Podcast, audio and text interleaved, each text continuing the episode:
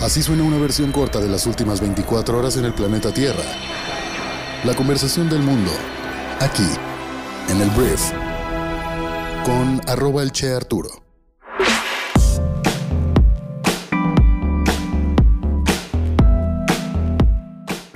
Hola, muy buenos días, bienvenidos a esto que es el brief para este miércoles 22 de septiembre. Yo soy Arturo y vamos a hablar de las noticias más importantes de México y el mundo en unos cuantos minutos. Entonces te mando un fuerte abrazo hasta donde quiera que estés y vamos a comenzar con esto que es el brief. Comencemos hablando de México, porque hemos estado hablando durante estos días acerca de cómo la Suprema Corte de Justicia de la Nación invalidó el artículo de la Ley General de Salud que invalida la objeción de conciencia para médicos.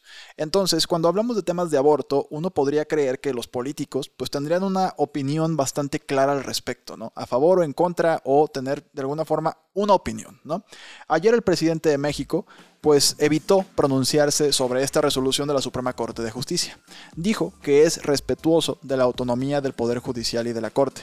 Además, dijo Andrés Manuel, es un asunto que produce mucha polémica, mucha controversia. Es un tema que confronta y desde hace algún tiempo procuro no opinar.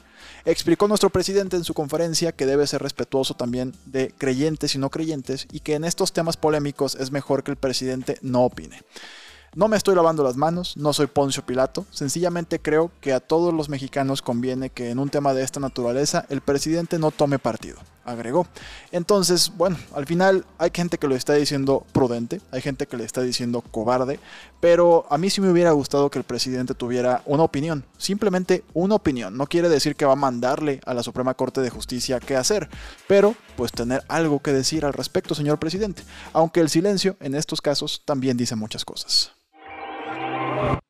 Ahora vamos a hablar de la señora Rosa Isela Rodríguez porque esta mujer es la secretaria de Seguridad y Protección Ciudadana y ayer compareció ante el Senado donde señaló que el gobierno federal no viene a ganar una guerra, sino la paz, y que el reto es regresar la tranquilidad a los estados.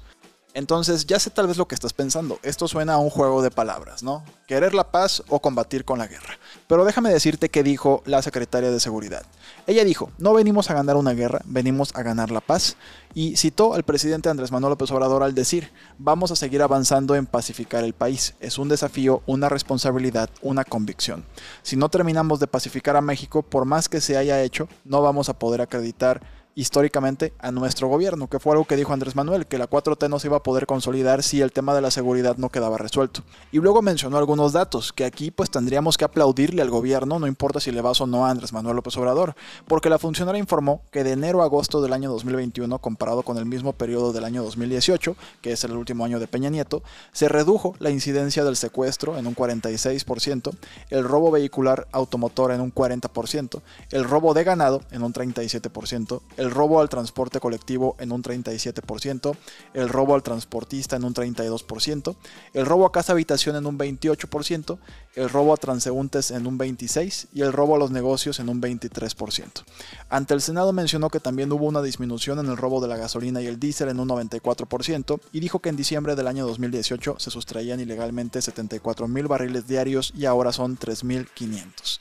Entonces la titular de la Secretaría pues también reconoció que existen retos que les demandan acciones focalizadas, como el delito de homicidio doloso, que atención aquí, ella afirma que se concentra el delito en un 50%, este delito, perdón, en seis entidades. Solamente en seis estados están el 50% de los homicidios dolosos. Guanajuato, Baja California, Michoacán, Jalisco, Estado de México y Chihuahua pero en general han bajado en 3.8% este año. Entonces es interesante y un poco eh, confrontativo para las personas que están en contra del gobierno actual el hecho de que tengamos números, la verdad, muy positivos en muchas áreas. Cuando hablamos, por ejemplo, del tema del secuestro, hablar de un 46% de disminución es algo bastante bueno.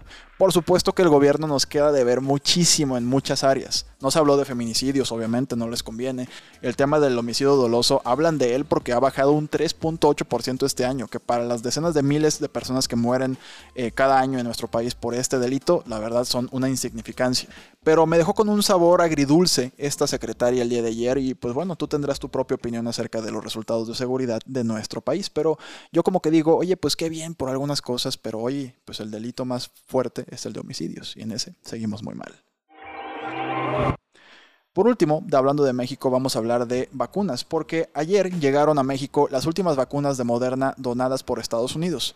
Ayer recibimos un cargamento de 1.75 millones de dosis de Moderna, con lo que se completó la donación de 3.5 millones de biológicos que el gobierno de Joe Biden se comprometió a entregar al país.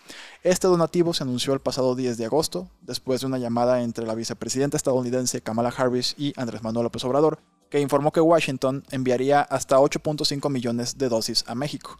Si hacemos los números, Estados Unidos ha donado a México 7.57 millones de vacunas, 3.5 millones de dosis de Moderna y poco más de 4 millones de vacunas de AstraZeneca. Vamos a hablar del presidente de Estados Unidos, Joe Biden, porque en su primer discurso ante las Naciones Unidas, Joe Biden instó a la comunidad internacional a cooperar globalmente a través de una década decisiva para nuestro planeta. Y es interesante el término una década decisiva que me queda clarísimo que en temas ambientales sí tenemos muchas cosas que hacer en este 2020-2030, pero bueno, sus llamados a la unidad se producen en medio de tensiones con los aliados por la retirada de Afganistán de Estados Unidos y una importante disputa diplomática con Francia por un acuerdo de submarinos que ya hablamos un poquito aquí, un tema ahí de contratos que hizo que Francia se enojara bastante y retirara a su embajador en Estados Unidos. Entonces, Estados Unidos ayer también anunció que duplicaría su compromiso de financiación climática para 2024, reafirmando su apoyo a la democracia y la diplomacia. Biden dijo que debemos trabajar juntos como nunca antes. Entonces, esta es la Asamblea General que se está realizando en la ciudad de Nueva York y se lleva a cabo en el contexto de una crisis climática y una pandemia única en un siglo, las cuales, la verdad, han agudizado las divisiones globales. Entonces, Joe Biden presionó por la cooperación en estos frentes, diciendo, ya sea que elijamos luchar por nuestro futuro compartido o no, repercutirá en las generaciones venideras. En pocas palabras, estamos, en mi opinión, en un punto de inflexión en la historia. Entonces fue lo que dijo Joe Biden en su primer discurso ante la ONU y pues vamos a ver si la comunidad responde o se hacen de oídos sordos. Y vamos a hablar de algo que sucedió ayer también en Estados Unidos en cuestiones políticas, que me queda clarísimo que es parte de la herencia de Donaldo, el expresidente más naranja del mundo, Donald Trump. Ayer los demócratas de la Cámara de Representantes presentaron un proyecto que busca retirar algunos poderes a la presidencia, como parte de un esfuerzo para frenar a la Casa Blanca y en un reproche al gobierno de Donaldo. Los líderes de la Cámara de Representantes dijeron que la ley de protección de nuestra democracia restablecería el equilibrio entre los poderes ejecutivo y legislativo del poder establecido en la Constitución. Entre otras cosas, porque no te voy a contar todo, pondría nuevos límites al uso de los indultos presidenciales, prohibiría los autoperdones y reforzaría las medidas para evitar la interferencia electoral extranjera o la actividad ilegal en campaña de funcionarios de la Casa Blanca.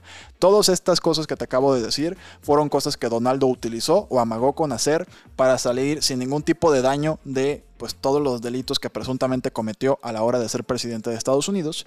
Y bueno, los demócratas que hoy en día tienen el poder máximo, pues ya quieren eliminar todos estos superpoderes que tiene el presidente de Estados Unidos hoy en día, porque pues no vaya a ser que Donaldo se le ocurra volver a la Casa Blanca en 2024. Toco madera. Hablemos del señor Justin Trudeau. Justin Trudeau es el primer ministro canadiense y Justin Trudeau convocó hace algunos meses a unas elecciones anticipadas para pues elegir otra vez el Parlamento y a partir de quién gana la mayoría en el Parlamento se define quién es el primer ministro de Canadá. Es un poquito diferente, bueno, muy diferente el modelo comparado con el que tenemos en México, pero la noticia es que los liberales de Justin Trudeau obtuvieron un triunfo a medias en Canadá, pues no consiguieron recuperar la mayoría parlamentaria. Entonces, en su discurso de victoria, el primer ministro canadiense de 49 años aseguró a sus seguidores en Montreal que los votantes habían otorgado a los liberales un claro mandato, aunque no reconoció que no le otorgaron la mayoría absoluta que solicitó durante una campaña electoral que le resultó más difícil de lo esperado. Trudeau se dirigió al público rodeado por su familia, insistiendo en que los canadienses han elegido un plan progresista y que está listo para formar un gobierno y trabajar para que su país viva un mejor futuro después de la pandemia. Trudeau entonces se mantiene como primer ministro, pero a pesar de que intentó tener una mayoría absoluta en su parlamento, no lo logra, entonces pues prácticamente quedó casi igual que antes de haber convocado las elecciones. Hablemos de China y de la inmobiliaria Evergrande que nos tiene a todos con un poquito de miedo porque podría desencadenar una crisis financiera. Ayer la OCDE, que es la Organización para la Cooperación y el Desarrollo Económicos, dijo en un comunicado que China tiene capacidad para amortiguar el golpe de Evergrande, el mayor promotor inmobiliario de China, que amenaza con quebrar, lo que hace temer por la economía china e incluso mundial. Fue lo que dijo el economista en jefe, la economista en jefe de la OCDE, Laurence Boone. Dijo que creemos que las autoridades chinas tienen la capacidad fiscal y monetaria para amortiguar el golpe. En una conferencia de prensa sobre las previsiones económicas mundiales, que ahorita vamos a hablar de eso, esta semana algunos observadores económicos empezaron a hablar de un posible Lehman chino, en referencia al colapso del banco estadounidense en 2008 y la crisis que desencadenó en el sistema financiero mundial, que esperemos que no pase lo mismo.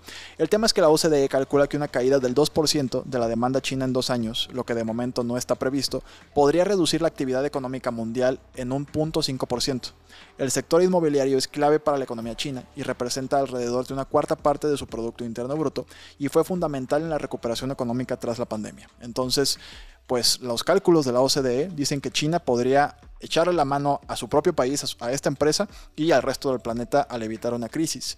Y el tema con China o por qué se la están pensando es que ellos piensan o tienen miedo los chinos de que pudieran crear un precedente en que otras empresas que estén igual de endeudadas y que sean poco responsables con su dinero podrían confiar en que China los va a salvar de esta posible bancarrota y eso es lo que no quiere crear China. Pero por lo pronto, pues la OCDE calcula que sí se puede hacer algo al respecto. Hablemos de laboratorios y hablemos de Johnson Johnson, que es uno de tantos laboratorios que crearon una vacuna efectiva contra el COVID-19.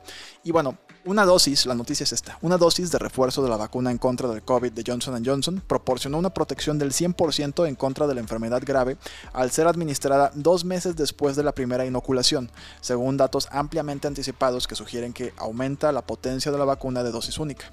Estos nada más tuvieron una vacuna, no hubo dos como Pfizer y las demás, pero te digo, dos meses después, si te pones una Johnson Johnson, según ellos, te pueden proteger de una enfermedad grave en un 100%. Además, la vacuna evitó que la gente se contagiara en un 94%, fue eficaz en un 94%, y esto surge, estos resultados surgen en un momento en que muchos países del mundo desarrollado recurren a las vacunas de refuerzo para intentar hacerle frente a el rebrote que la variante Delta provocó y que pues nos tiene todavía en medio de una tercera o cuarta ola, ya no sé cuántas van, del COVID-19 en todo el planeta. Y hablando de la misma OCDE, que ya te dije que es, pero te lo recuerdo, la Organización para la Cooperación y el Desarrollo Económico, ayer sacó un informe que habla de las perspectivas económicas y de cómo, pues cómo nos va a ir en la economía este año y el próximo. Para darte un resumen, la economía mundial va a progresar un 5.7% este año y un 4.5% en 2022. Eso significa una décima menos de lo que había anticipado en mayo para el año 2021 y una décima más para el año siguiente pero lo más significativo son las modificaciones en el ritmo de recuperación de las principales potencias económicas del G20. El número de México va a ser de 6.3% este año, en lugar del 5% que habían previsto anteriormente, y del 3.4% para el próximo, frente a un 3.2% anteriormente previsto. Aquí el que pierde es Estados Unidos porque ve sus cifras modificadas a la baja, aunque mantendrá uno de los crecimientos más elevados del G20 con una alza de actividad del 6% en 2021, nueve décimas menos que en el estudio precedente, y del 3 3.9% en 2022, que son tres décimas menos. Entonces México mejor, Estados Unidos pues peor, la verdad. Vamos a hablar de empresas, vamos a hablar de McDonald's, porque mira, yo no sabía esto, pero McDonald's al parecer produce mil millones de juguetes infantiles para las cajitas felices cada año cada año, o sea, qué barbaridad. Entonces, este martes anunció que para finales del año 2025, la empresa reducirá drásticamente el uso del plástico en estos mil millones de juguetes. El cambio consiste en sustituir una figura de plástico, por ejemplo, de Batman, por una hecha con una docena de piezas de cartón que los niños pueden armar ellos mismos. Entonces, van a fabricar también más juguetes con plásticos reciclados o de origen vegetal, según McDonald's, y esto le permitirá a la empresa con sede en Chicago reducir en 90% en comparación con 2018 su uso de plástico virgen base de combustibles fósiles para las cajitas felices. Gran iniciativa. Mil millones de juguetes, no manches, qué gordos somos. Bueno, vamos a hablar ahora para terminar de Leonel Messi. La pulga, la pulga Messi em, tiene una lesión en su rodilla izquierda. El Paris Saint Germain ha informado este martes que Leo tiene una contusión en la rodilla izquierda y es baja para el partido de este miércoles contra el Mets. El jugador, que es el fichaje estrella del club parisino este verano, se ha sometido por la mañana de ayer a una resonancia magnética y dentro de 48 horas pasará más pruebas para determinar si puede regresar a los terrenos de juego. Entonces, pues esperamos que Lionel Messi vuelva a las canchas lo antes posible. Antes de terminar, voy a darte mis dos recomendaciones del día en Briefy. Y la primera de ellas es un artículo bien interesante que se llama ¿Cómo decir que no después de que dijiste que sí? Es algo que tal vez a todos nos ha pasado, que nos preguntan si queremos participar en alguna actividad y de volada decimos que sí y luego nos damos cuenta de que no tenemos tiempo para hacerlo. Entonces, Melody Wilding, que Melody Wilding es coach ejecutiva y autora de un librazo que se llama Trust Yourself, te ofrece en este artículo seis consejos para que pues puedas decir que no después de haber dicho que sí con tacto y profesionalismo. Esa es una de mis dos recomendaciones. Y la segunda es un libro que es un clásico de los negocios que se llama Zero to One, escrito por Peter Thiel. Y bueno, Peter Thiel es una leyenda de Silicon Valley, es el cofundador de PayPal y uno de los capitalistas de riesgo más importantes del mundo. Y en este libro lo que vas a poder explorar es cómo las empresas pueden predecir mejor el futuro y tomar medidas para garantizar que tu startup sea un éxito. Entonces, en este libro vas a descubrir por qué los monopolios son realmente buenos para la innovación, por qué tu startup necesita ir de 0 a 1 y no de 1 a n, y por qué no es tan extraño que los fundadores de una startup exitosa tenga experiencia en la fabricación de bombas. Entonces, este libro lo puedes leer o escuchar en unos 18 minutos, es lo que nos marca la plataforma. Y bueno, para poder acceder a este contenido tienes que suscribirte a Briefy. Puedes descargar la app, pero no vas a poder leer ni escuchar nada de nuestro contenido. Pero puedes suscribirte en briefy.com y te damos los primeros 30 días para que pruebes nuestra plataforma. Si tienes algún problema con nuestra plataforma o la suscripción, porque ayer nos llegaron varios mensajes con respecto a un problema que tenían ahí a la hora de registrarse, puedes escribirnos a hola.briefy.com y te vamos a contestar lo antes posible para que puedas comenzar tu periodo de prueba en Briefy. Entonces, te agradezco mucho que hayas estado aquí el día de hoy. Gracias por escucharme. Muchísimas gracias por compartir este programa con algún amigo o amiga que creas que le pueda generar valor. Y nos escuchamos mañana jueves ya, en la siguiente edición de esto que es el Brief. Que tengas un excelente día. Te mando un fuerte abrazo. Yo soy Arturo. Adiós.